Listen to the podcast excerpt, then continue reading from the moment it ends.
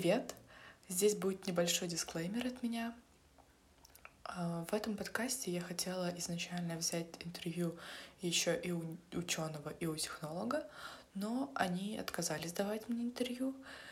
Поэтому, возможно, в этом подкасте будет точка зрения представлена не так многогранно, как мне этого хотелось. Но на самом деле это уже гораздо лучше, чем просто отражать нашу точку зрения, поэтому я взяла интервью еще и у врача-хирурга, онколога. Э, я думаю, что получилось очень интересно. Приятного прослушивания.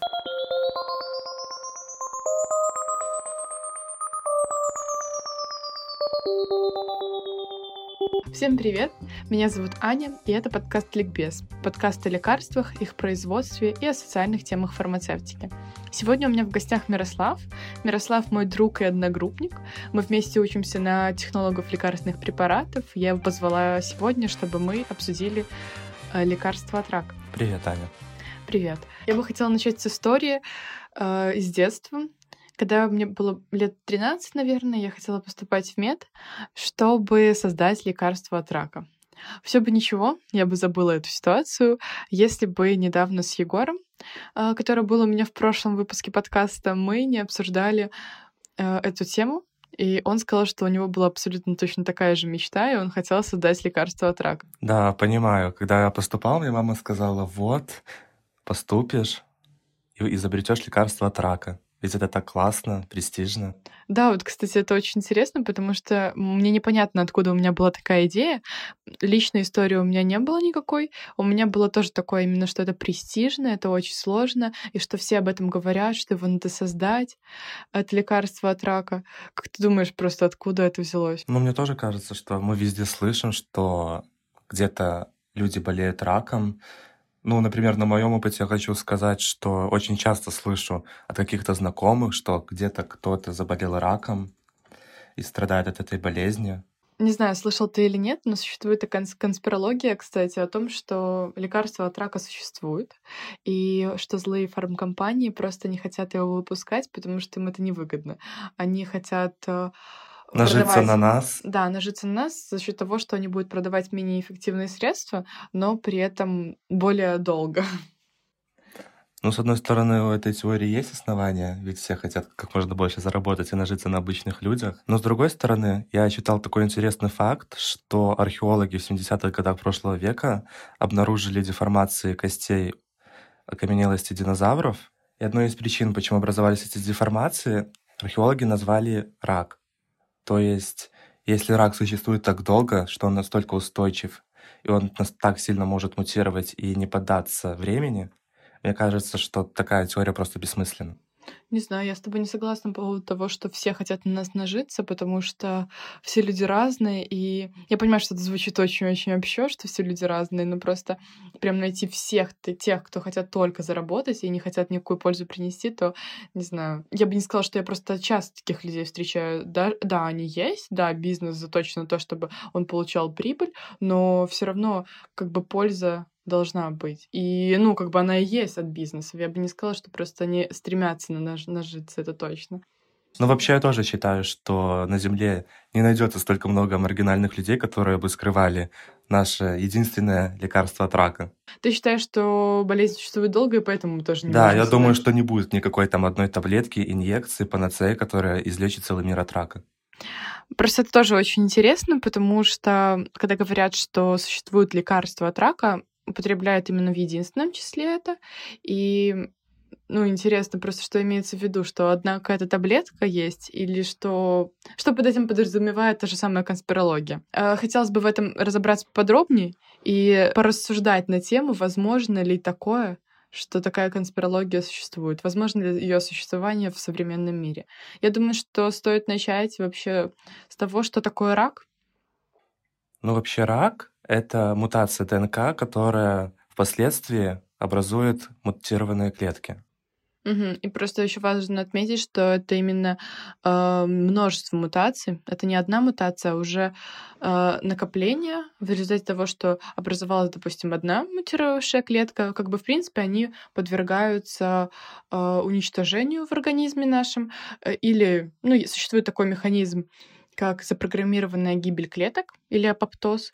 И вот как раз-таки раковые клетки, они теряют такую способность. Не, не полностью, но просто они уничтожаются гораздо медленнее. И в результате этого такие клетки способны воспроизвести больше потомства, и вероятность, что в потомстве будет такая же мутация выше, чем если бы это была из здоровой клетки.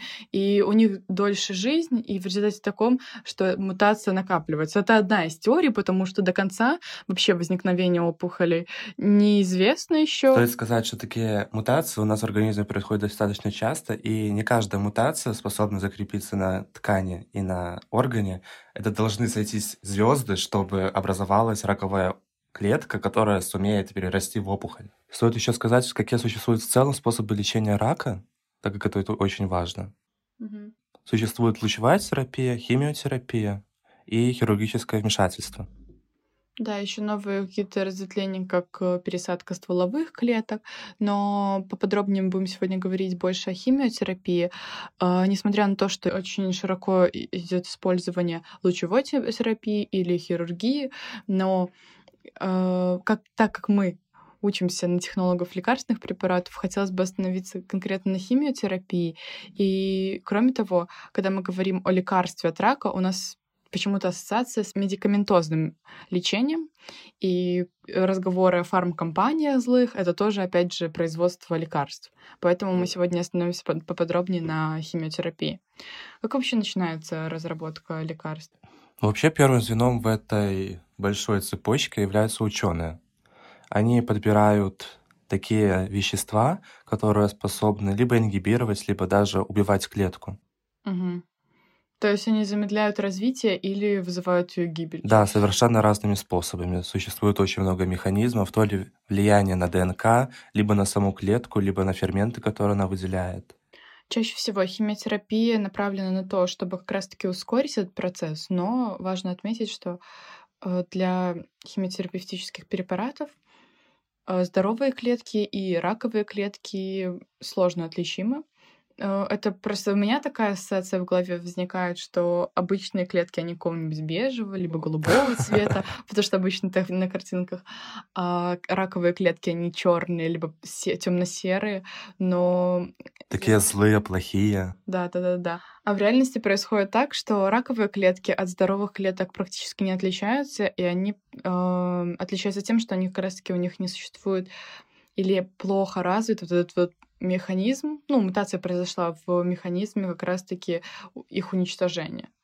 И химиотерапевтические препараты направлены на то, как раз-таки, чтобы вот этот вот э, процесс уничтожения ускорить, либо его Мгм. восстановить, или как-то подействовать на него, чтобы клетка разрушилась. И, соответственно, ушла раковая опухоль. И ученые занимаются тем, что они Проводят доклинические испытания. И они ищут мишени в первую Да. очередь, да, на что они могут повлиять. Ну, как ты и сказал, что на ДНК, будь то Будто на белки, будто еще как- как-то повлиять совершенно разными способами. Э, да, как-то повлиять, чтобы как раз-таки усилить этот механизм. Э, Далее ученые выпускают исследования, чтобы как раз-таки их какие-то наработки э, были приняты в научном пространстве, потому что как бы, ну, без публикации в научном журнале ученые не могут подтвердить, что они, вот, допустим, это разработали. Далее, после этого, да, как ты сказал, проводят доклинические испытания, Далее на основе исследований фармкомпании подключаются к этому процессу, и они уже либо финансируют клинические исследования, у них просто есть полномочия их провести, потому что лаборатория, которая занимается исследованиями на животных или просто на культурах каких-то, они не имеют права ну, проводить это все на людях. Соответственно, уже фармкомпания, я думаю, что налаживает как-то этот процесс с клиникой, где будет проводиться Ну да, клинические исследования. с- с врачами, с пациентами. Да, да, да. Ну и, соответственно, у них просто больше финансовая возможность, чтобы это все провести. Я думаю, что можно как бы тут и сказать, почему а, конспирология это невозможно в современном мире. А, начнем давай с бытовых каких-то причин. Я Ну думаю, давай. Просто мне кажется, что действительно в этом процессе задействована уйма людей. Здесь реально возможно исчисление сотни, а то и тысячи людей знают о том, что происходит. И скрыть такое достаточно сложно. Возможно, даже нереально. Или, допустим, существует много людей влиятельных каких-то, которые сделали большие открытия, или просто богатых людей, которые могут позволить себе дорогое лекарство. А, почему тогда для них не создается это, ну, то есть им не говорится этот секрет, что оно изобретено? Неужели среди тех же самых изобретателей этого лекарства, как говорит нам конспирология, а, нету фанатов, допустим, Apple, и они не спасли тогда Стив Джобса от рака. Ну, то есть, даже если подумать на таком уровне, то странно, что так не происходит. Ну или не спасли Жанну Фриске. Да, для, для фанатов. А с точки зрения ученых, чтобы все, что они разрабатывают, э, считалось действительным, они должны публиковаться в журналах. Ну, соответственно, это публичный процесс. Или когда они открывают что-то новое, э, как известно, то э, поиском лекарств новых и новых занимается очень много ученых. Если кто-то открыл что-то новое, если эти ученые не успевают что-то запатентовать, значит, какие-то другие люди могут их обогнать, и их наработки уже будут как будто бы не важны. То есть какие-то гранты на следующее исследование получают уже другие ученые, а не те, которые вот разработали этот и не успели запатентовать. То есть, соответственно, э, им это тоже важно. И патентование, опять же, это публичный процесс. Дальше мы идем на стадию фармкомпаний, которые проводят клинические исследования. Опять же, третий этап — рандомизированное клиническое исследование — это очень публичный процесс, потому что в нем участвует очень много пациентов, в том так числе, и врачей. так и врачей, от которых ну, мог, могут это быть от сотни до тысячи людей. И о какой секретности можно говорить? Ну да. Стоит также сказать, что в химиотерапии существует достаточно большое количество категорий лекарственных препаратов, но самые основные, которые на данный момент используются, это гормональная терапия, иммунологическая терапия и таргетная терапия. Ну, вообще просто есть э, классическая химиотерапия или цитостатическая, а уже более новое направление — это как раз то, о чем ты сказала. Ну, ладно, гормональное, мне кажется, было тоже ну, давно, а вот э, таргетное — это новое направление, и иммунотерапия тоже достаточно новая. Его открыли еще только в 20 веке, и то в конце. И оно тогда еще не было так признано, потому что большое распространение получила как раз-таки лучевая терапия. Ну да. Наверное, вообще стоит начать с гормональной терапии, так как она самая, если можно так сказать, старая.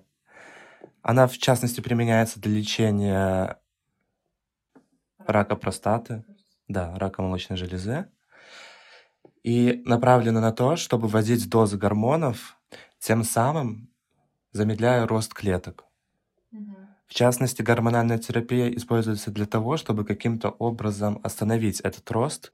Я думаю, что надо сказать просто, что эта гормональная терапия, она применяется именно для тех э, мест, где возникают опухоли, которые связаны с эндокринными железами, то есть те, которые выделяют гормоны. Я не думаю, что просто можно воздействовать на легкие гормонами. Именно ну, поэтому да. как бы стоит уточнить, что такая терапия применяется вот для тех видов рака, которые связаны с эндокринными железами. Дальше можно сказать о такой терапии, как иммунологическая терапия. Основная суть данной терапии в том, чтобы стимулировать выработку клеток крови, в частности лейкоцитов, чтобы они смогли дальше продолжить защищать организм наш. Ведь во время раковой опухоли наш организм ослаблен и не способен сражаться с другими болезнями. Угу, да, то есть как раз-таки направлен на то, чтобы нормализовать нашу иммунную систему. Кстати, очень интересно, что вообще начиналось все с того, что удаляли какие-то иммунные клетки, ну, клетки иммунитета, и всаживали новые. То есть полностью вообще уничтожали старый иммунитет, потому что он был, по сути, бесполезен, и э, транспортировали новыми. И просто интересно, что сейчас как раз-таки иммунотерапия, она делится на два вида, ну, то есть одна из которых это влияние на активаторов этих иммунных клеток, и второе это очень интересный метод, потому что берут лимфоциты человека, их генно модифицируют и возвращают обратно. Более точнее, ну такой более подстраиваемый под э, непосредственно конкретную опухоль данного человека, потому что опухоли все очень индивидуальные, ну да, это очень все интересно. очень разные. Здесь, кстати, можно добавить еще одно основание, почему данная теория может не работать, потому что все клетки рака абсолютно разные. А, да, да. Таргетная терапия основана на том, что наш препарат связывается именно с зараженными клетками, а не со здоровыми. Это направление очень новое, и, если можно так сказать, оно трендовое, потому что с очень большой вероятностью оно атакует именно зараженные клетки, а не здоровые. Да, я, кстати, слышала, что они не обязательно связываются с мутировавшими клетками, они могут связываться еще с теми клетками, которые влияют на их э, развитие. То да, есть которые как-то связаны с ними и поставляют им вещества для того, чтобы они росли. Э, вообще, думаю, стоит пояснить, почему разрабатывают все больше и больше лекарств.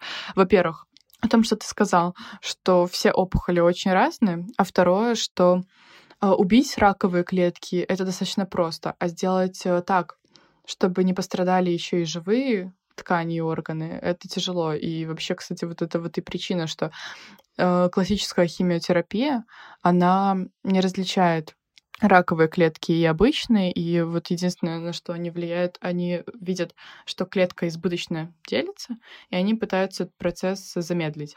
А у нас быстро делятся еще клетки кишечника и ну, волосяные, да. как бы поэтому и все проблемы после применения химиотерапии возникают. Волосы выпадают из-за того, что вот как бы эти угу. клетки очень быстро и делятся. Поэтому существует так много разных разветвлений, в том числе вот таргетная терапия, про которую ты сказала, иммунотерапия, а, радиофармпрепараты, что меня очень удивило, что применяют радиофармпрепараты. А, то, что лечат радиации, мы знаем, что существует э, лучевая терапия, но что применяют э, препараты с радиоактивными металлами? Это достаточно интересно да, это, это и как-то даже не верится. Еще очень интересное направление — это вирусная терапия. Сейчас она очень мало применяется. Сейчас объясню, почему. Что такое вообще вирусная терапия? При попадании вируса в организм э, активируется противовирусная защита, то есть э, происходит ответ нашего организма, иммунный ответ. И если вирус проходит в нее, то наступает болезнь. И во время онкологии чаще всего иммунитет ослаблен, и тем самым э, вирус может воздействовать на раковые клетки. Э, возникает сразу вопрос, ну, как бы, а зачем давать такие препараты, которые могут вызвать заболевание у человека? Но существует э, такие вирусы, которые не вызывают болезнь человека. На основе таких вирусов хотят произвести лечение, когда вирус будет поражать раковую клетку, потому что они очень мощны, и могут поражать даже те клетки, которые э, не могут поражать химиотерапевтические препараты, которые существуют сейчас. Это очень интересное направление, но есть ряд ограничений. Почему? Сейчас его мало используют. Во-первых, это само производство лекарственных препаратов. Ему надо будет менять правила проверки и выпуска, потому что как раз-таки, когда мы проверяем обычные препараты, они проходят э, проверку на какие-то вирусы. А тут у нас сам препарат основан на вирусах, и контроль надо будет менять. А второе, то, что при выпуске такой таблетки этот вирус можно очень легко э, распространить, то есть другой производитель купил эту таблетку, распространил и выпустил абсолютно точно такой же препарат. Ну, само производство надо будет немножечко трансформировать под такие препараты. Поэтому сейчас это немножко ограничение. Но вообще перспективы очень большие. Кстати, интересно узнать про наши современные отечественные препараты, потому что, насколько я знаю, биомедпрепараты выпускают лекарства, то есть противоопухолевые различные средства. И интересно, насколько широко они применяются. И вообще в целом, насколько они котируются на международном рынке. Да, кстати. Можно уточнить это у экспертов наших. Ну, я не особо часто слышу о том, чтобы использовались где-то белорусские препараты. Чаще всего слышу, что где-то собирается на лечение, либо на какой-то препарат заграничный. Угу. И, ну, возможно, это связано с тем, что у нас ассортимент не сильно большой. И, наверное, цена у них будет меньше, чем у зарубежных и мы не слышим об этом, потому что... Люди могут себе позволить белорусские препараты. Да, да. Возможно. спасибо большое за приглашение. И, как я уже вам, Анна, сказал, наверное, невозможно меня сказать там экспертом называть, поскольку все-таки по специальности я онкохирург, но, но имел дело действительно с химиопрепаратами и проводил курсы химиотерапии в рамках клинической своей работы и в рамках э, клинических исследований в том числе. По существу вашего вопроса, ну, скажем так, ситуация в Беларуси ну, довольно-таки нормальная, приличная. То есть у нас э, мы укомплектованы, э, как вы выразили, всеми цитостатиками, химпрепаратами. А, самое интересное, что, наверное, больше половины из них это белорусского производства. Вот, и у нас как бы таких ну, недостатка, нехватки химпрепаратов, либо э, агентов нет.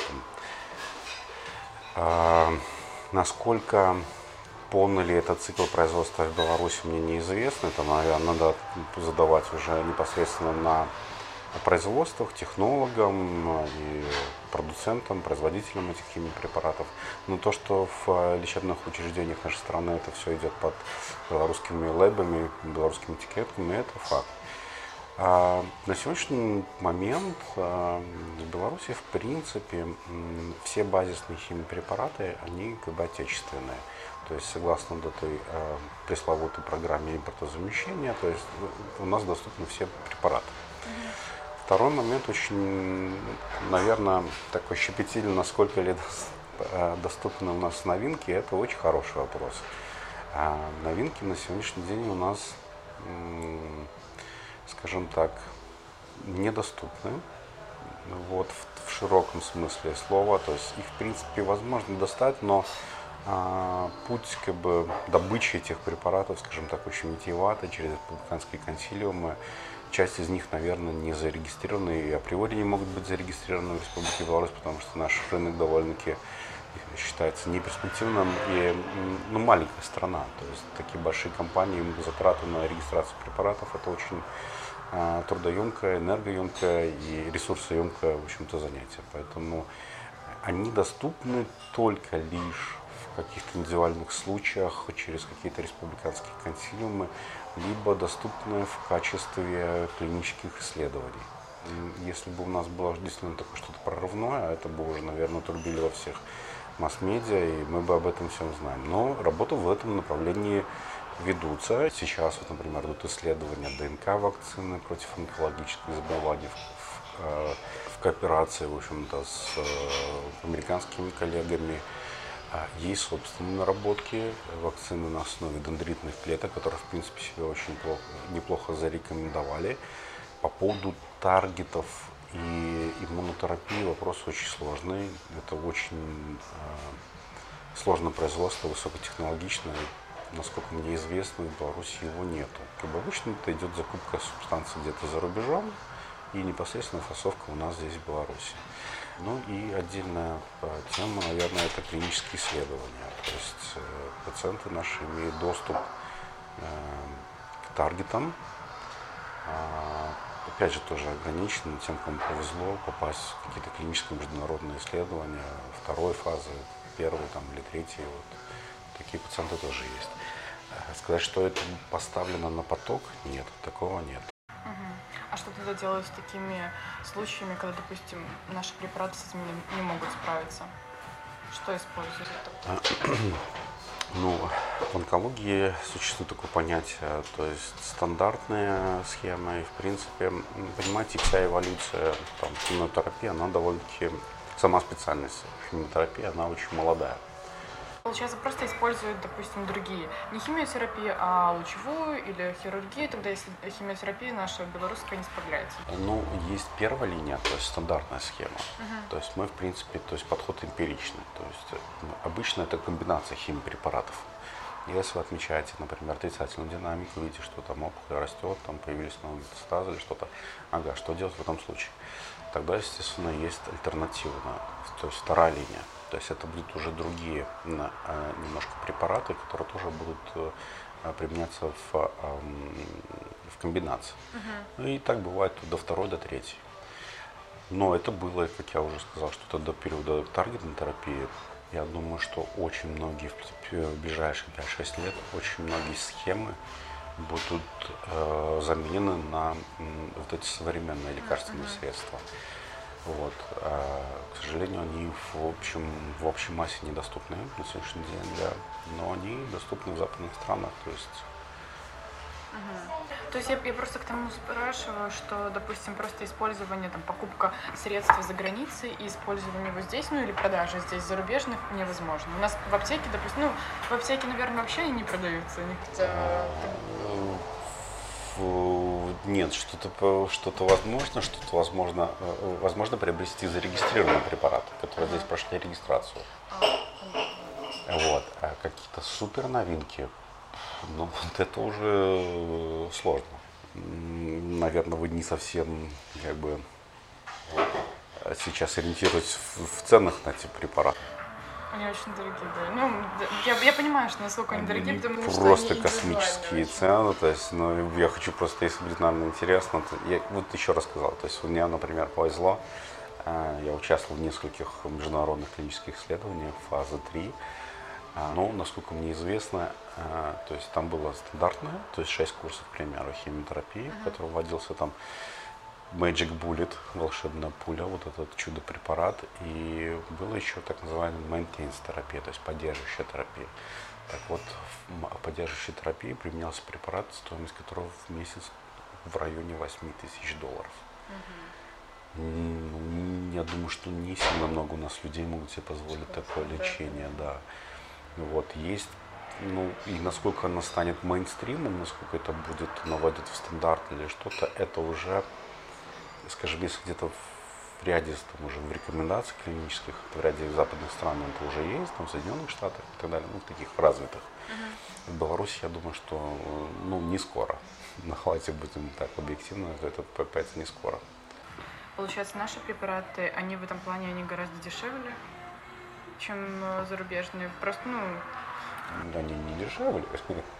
Может быть, у нас они доступны за счет того, что это у нас государственное, доступное здравоохранение и государственная система э, здравоохранения, поэтому они доступны. Да. То есть людям не приходится платить это, как, например, наши соседи и так далее, у которых либо страховка, либо там приходится за свой счет это приобретать.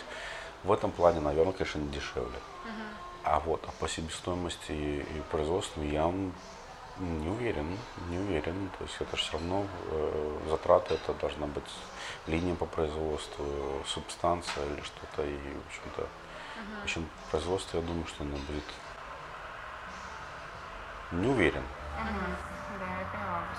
Ну, вообще, в принципе, я еще хотела сказать, вот, в каком уровне нет зарубежных, но я поняла, что просто мы отстаем. Это уже просто из того, что вы рассказали, можно понять. Так что я думаю, мне... Мы не отстаем, это, наверное, не совсем корректно. То есть э, у нас просто схемы, которые используются, они классические. То есть на сегодняшний день это классика. Uh-huh. То есть это золотой стандарт. Он везде принят, но, опять же, повторюсь, в ближайших там 5-6 лет будет полностью уже подвержена то есть, изменению. Uh-huh. То есть будут совершенно новые классы химипрепаратов. Uh-huh. Вот. Мы ну, в этом плане мы отстаем. То есть я, у нас нет таких производств высокотехнологичных, uh-huh. как это. Нету таких э, научно-исследовательских институтов. Нету столько клинических протоколов, то есть при клинической стадии. Это факт. Uh-huh. В этом мы отстаем. Uh-huh. Ну, это связано больше с финансированием, по сути. Ну, то есть, если бы у нас финансировались какие-то научные учреждения, или, или допустим, что люди их не делают, потому что люди бы не смогли позволить? А, ну, я с вами, ну, финансирование это раз.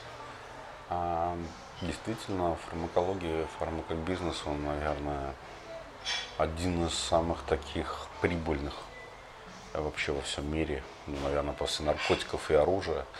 Вот, то есть люди, ну, естественно, то есть э, от момента, скажем так, идеи до э, реализации, воплощения этого в реальность проходит десятки лет на этот препарат.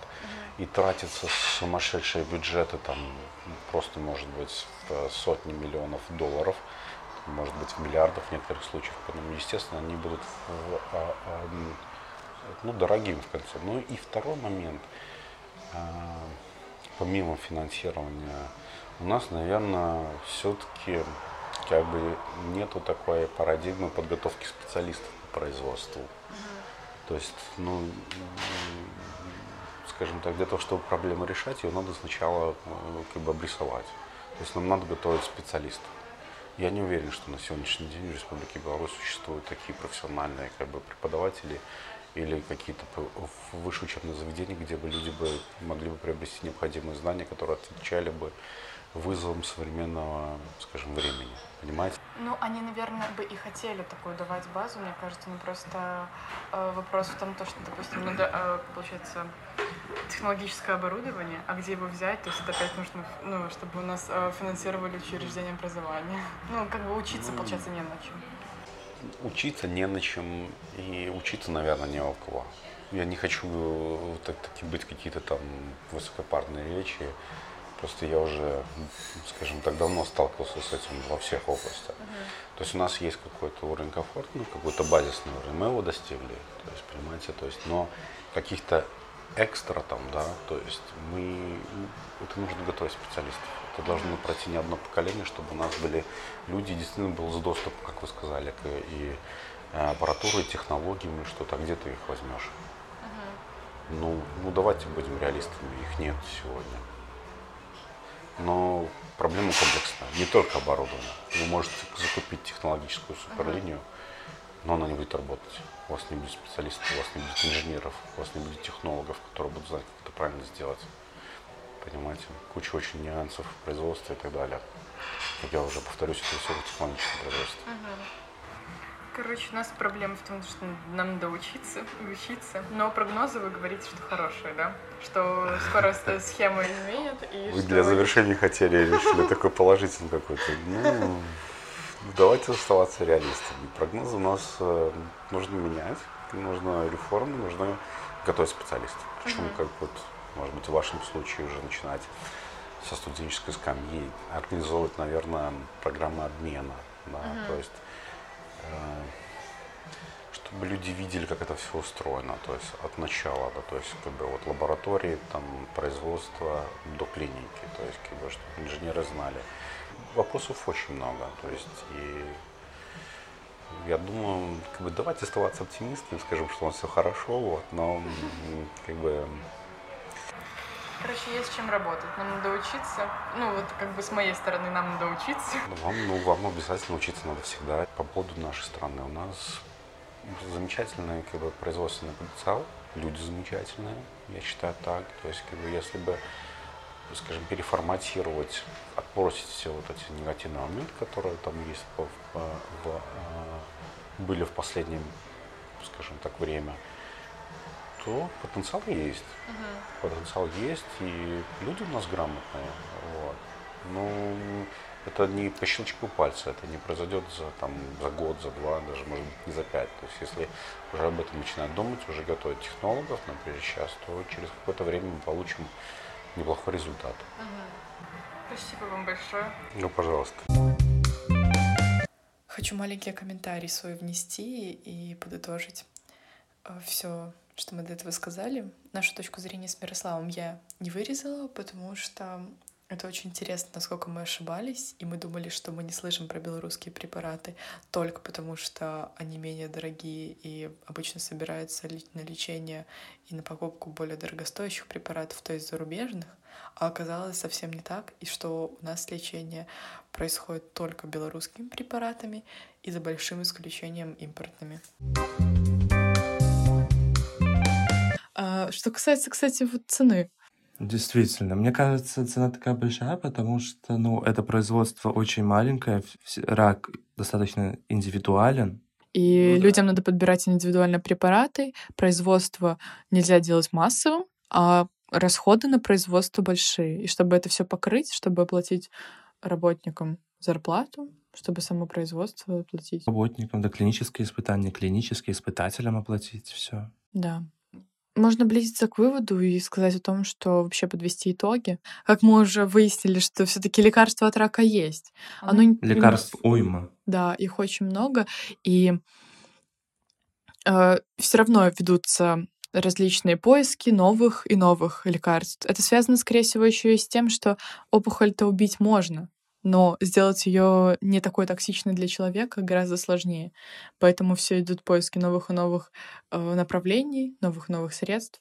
Также можно сказать про поводу этой конспирологической теории еще раз, что универсального лекарства и вот это вот название лекарства от рака достаточно сложно сделать, потому что... Это какое-то мистическое да, это сейчас это действительно звучит мистически. Плюс ко всему, что скрыть это от всех невозможно по тем причинам, которые мы описали выше, из-за просто устройства современной науки так и прикладной фармакологии. А, но стоит сказать, что просто продвинулись очень сильно технологии, и из-за этого поиск лекарства стал гораздо более быстрый, потому что мы уже проводим в неделю, допустим, не 20-30 исследований на каких-то клетках, а это можно сделать в компьютере. Можно из-за базы данных взять белки и уже так искать лекарства. Ну, да. То есть это ускорило процесс. Да, эти технологии продвинулись настолько вперед, что мы способны распознавать раковые клетки на очень ранних стадиях. Да, и, соответственно, лечение стало более совершенным. Я думаю, что будет развиваться и развиваться. Мне тоже кажется, что мы все ближе и ближе к тому, чтобы победить рак. На этой ноте, я думаю, что можно попрощаться со всеми. Спасибо большое, что вы спасибо дослушали. Спасибо вам. Да, спасибо, что вы дослушали до конца. Ставьте, пожалуйста, отметки в Apple Podcast и в других приложениях, которых вы слушаете, потому что это очень сильно помогает распространяться подкасту. Всем спасибо. Пока. Пока.